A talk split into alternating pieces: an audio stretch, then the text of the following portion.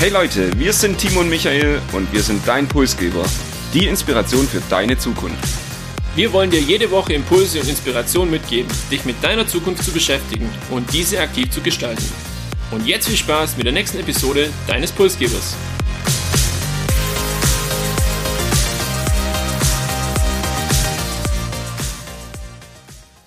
Der Impuls für die heutige Episode kam durch eines der bekanntesten Bücher im Bereich Persönlichkeitsentwicklung, und zwar Wie man Freunde gewinnt von Dale Carnegie. In dem Buch geht es aber nicht nur darum, wie man auch Freunde gewinnt, sondern vor allem um eine ganz besondere Kompetenz. Eine Kompetenz, die vielleicht auch in Zukunft den Unterschied zwischen Menschen, Automatisierung und Robotisierung machen kann, nämlich die Empathie. Und konkret geht es heute um die Empathie im Alltag, um die Kunst, den Umgang mit den Menschen insgesamt und letztendlich auch, wie man Empathie für sich gewinnen kann. Michael, da gibt's glaube eine besondere Geschichte. Du hast mir schon mehrmals davon erzählt. Willst du vielleicht unseren Zuhörern auch einen kurzen Einblick geben, was du persönlich mit Empathie verbindest?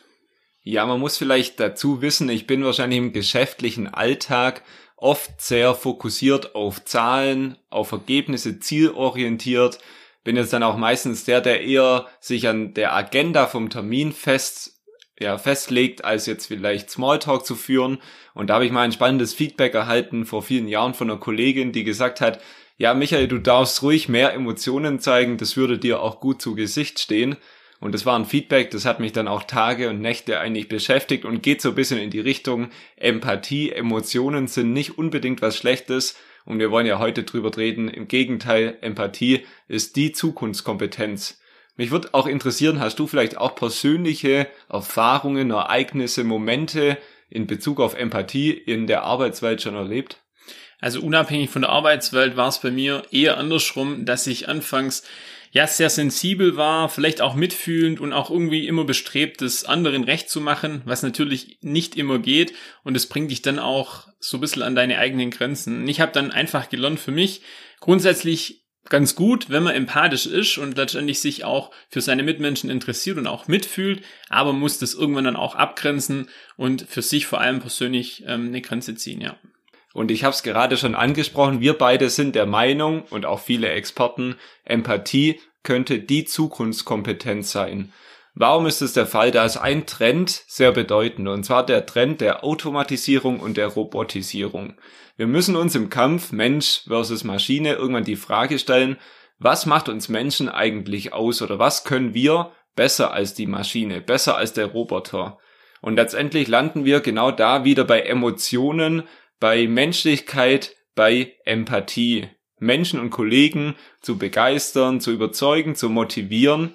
Und Empathie ist eben ein entscheidender Faktor für menschliches Miteinander. Und überall, wo Empathie, aber auch Intuition notwendig sind, da sind eben wir Menschen unverzichtbar und da haben wir eben Vorteile gegenüber dem Roboter.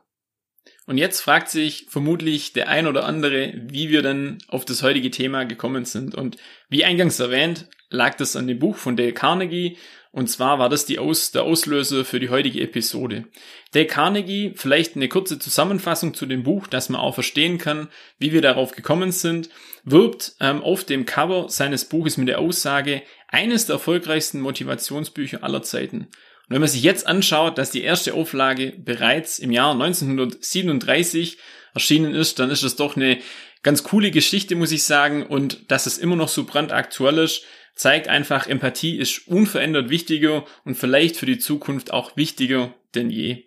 Und es ist ein Ratgeber für den Geschäftsalltag, aber auch für das private Leben, um so die menschlichen Beziehungen zu pflegen, vielleicht auch beliebter zu werden und vor allem zu lernen, wie ich im Umgang mit anderen Menschen überzeugen kann.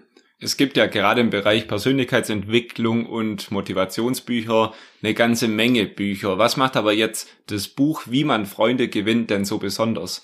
Es schärft vor allem die Sinne und es setzt so ein bisschen den Fokus und verdeutlicht einfach im Umkehrschluss, wie wichtig Empathie auch für Beziehungen zwischen Menschen ist. Und das egal, ob es privat ist oder beruflich, ich kann das quasi für mich adaptieren, wie ich es gerade brauche. Das ist für mich das Besondere oder generell das Besondere an dem Buch. Und ich kann dem auf jeden Fall nur zustimmen. Auch ich finde das Buch sehr empfehlenswert. Wir packen den Link dazu auch in den, in die Show Notes. Also wenn euch das interessiert, schaut da gerne mal rein. Bevor wir uns vielleicht näher mit dem Buch beschäftigen und euch Tipps verraten, wie ihr zukünftig beliebter oder einflussreicher oder empathischer werden könnt, schauen wir uns vielleicht den Begriff Empathie erstmal etwas genauer an. Per Definition ist Empathie eigentlich nichts weniger als die Bereitschaft und die Fähigkeit, sich in die Einstellungen eines anderen Menschen einzuführen oder hineinzuversetzen. Und man unterscheidet Empathie eigentlich auf drei Ebenen oder in drei Kategorien. Das erste wäre die affektive Empathie, also die emotionale Empathie. Da geht es darum, die Fähigkeit eben instinktiv mit einem anderen Menschen mitzufühlen und dessen Emotionen ja zu verstehen und angemessen darauf reagieren zu können.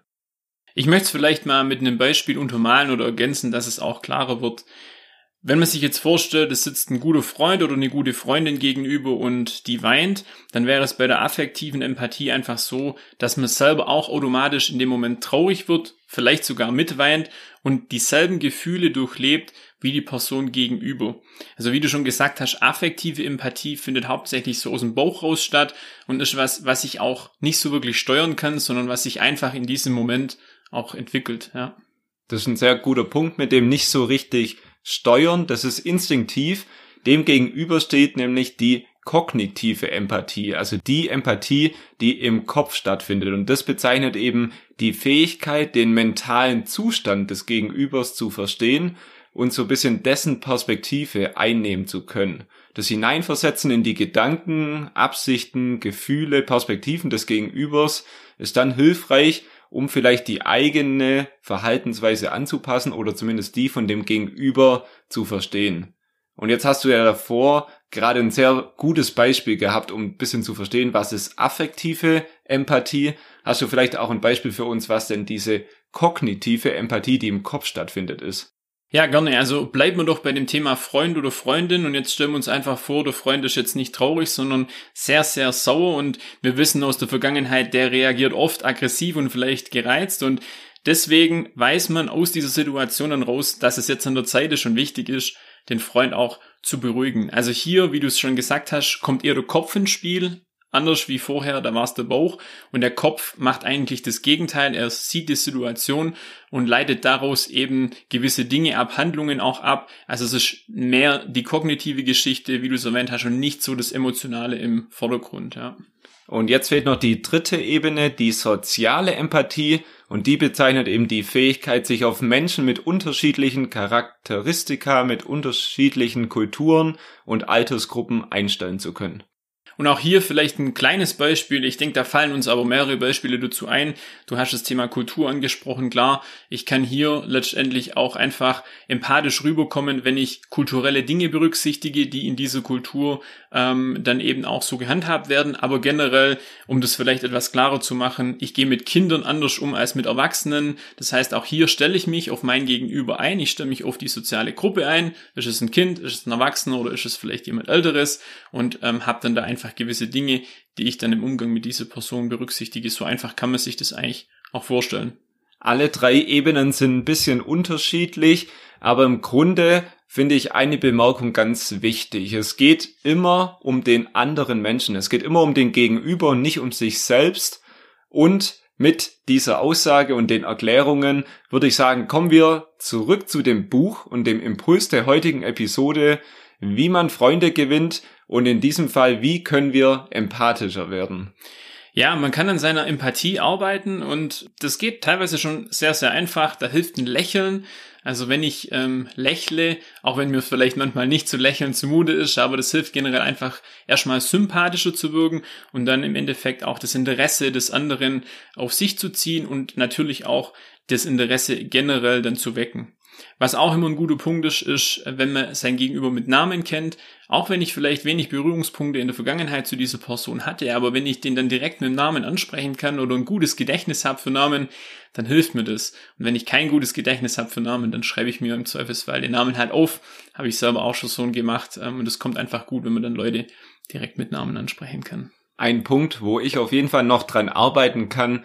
Ich habe immer wieder die Situation, dass ich in einer Gruppe vorgestellt werde und schon drei bis fünf Sekunden später den Namen wieder vergessen habe. Also da muss ich wohl an meiner Empathie noch arbeiten. Ich glaube, das ist auch schwierig in einer großen Gruppe, aber ja, man kann das dann auch als Learning für sich nutzen und dann vielleicht einen Stift und Zettel mitnehmen und erstmal die Namen notieren, ich weiß nicht. Aber da gibt's verschiedene Möglichkeiten.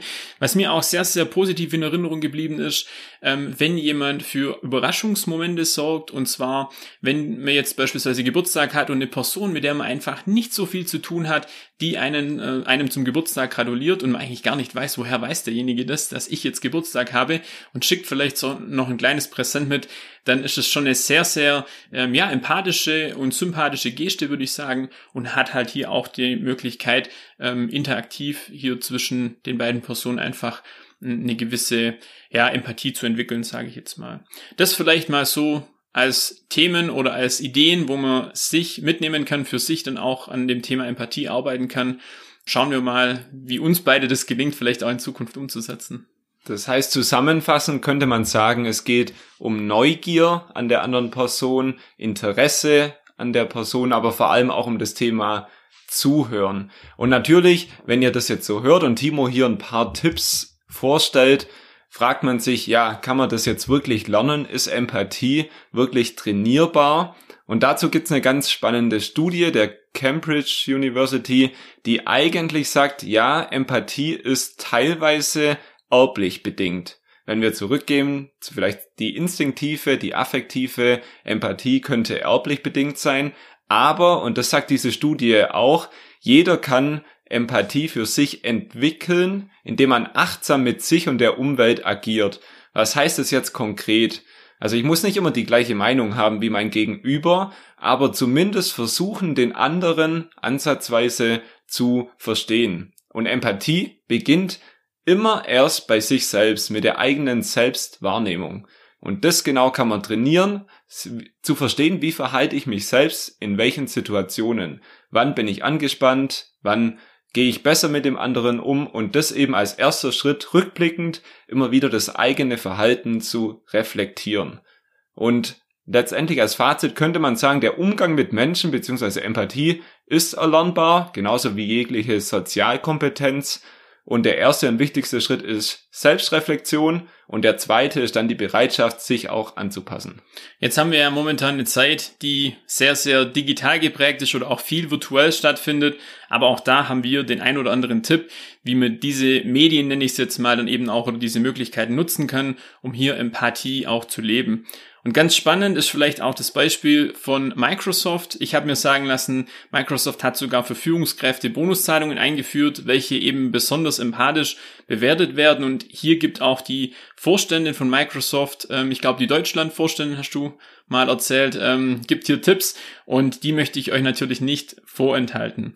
Klar, beim Thema Meetings, was ist einfacher als immer die Kamera anzulassen, das hilft einfach den Augenkontakt, Blickkontakt auch zu wahren und auch Gestik und Mimik das Gegenüber auch wahrzunehmen.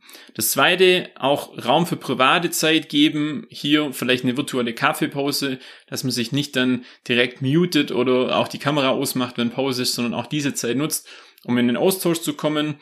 Und was ganz spannend ist, Emojis zu nutzen. Ich mache das persönlich sehr, sehr gern, sowohl auf dem Handy als auch bei den E-Mails. Manche mögen das nicht so, aber hier hat man einfach auch mehr Emotionen, wie wenn ich jetzt nur ein, gesch ein geschriebenes Wort quasi auf dem Blatt Papier habe. Also mir gefällt es sehr, sehr gut. Und besonders den letzten Punkt finde ich sehr spannend, sehr interessant und auch wichtig. Also ich verwende tatsächlich auch Smileys, Emojis, auch in E-Mails. Ich glaube, soweit ist mittlerweile auch die moderne Unternehmenskultur. Sollte natürlich nicht immer der Fall sein.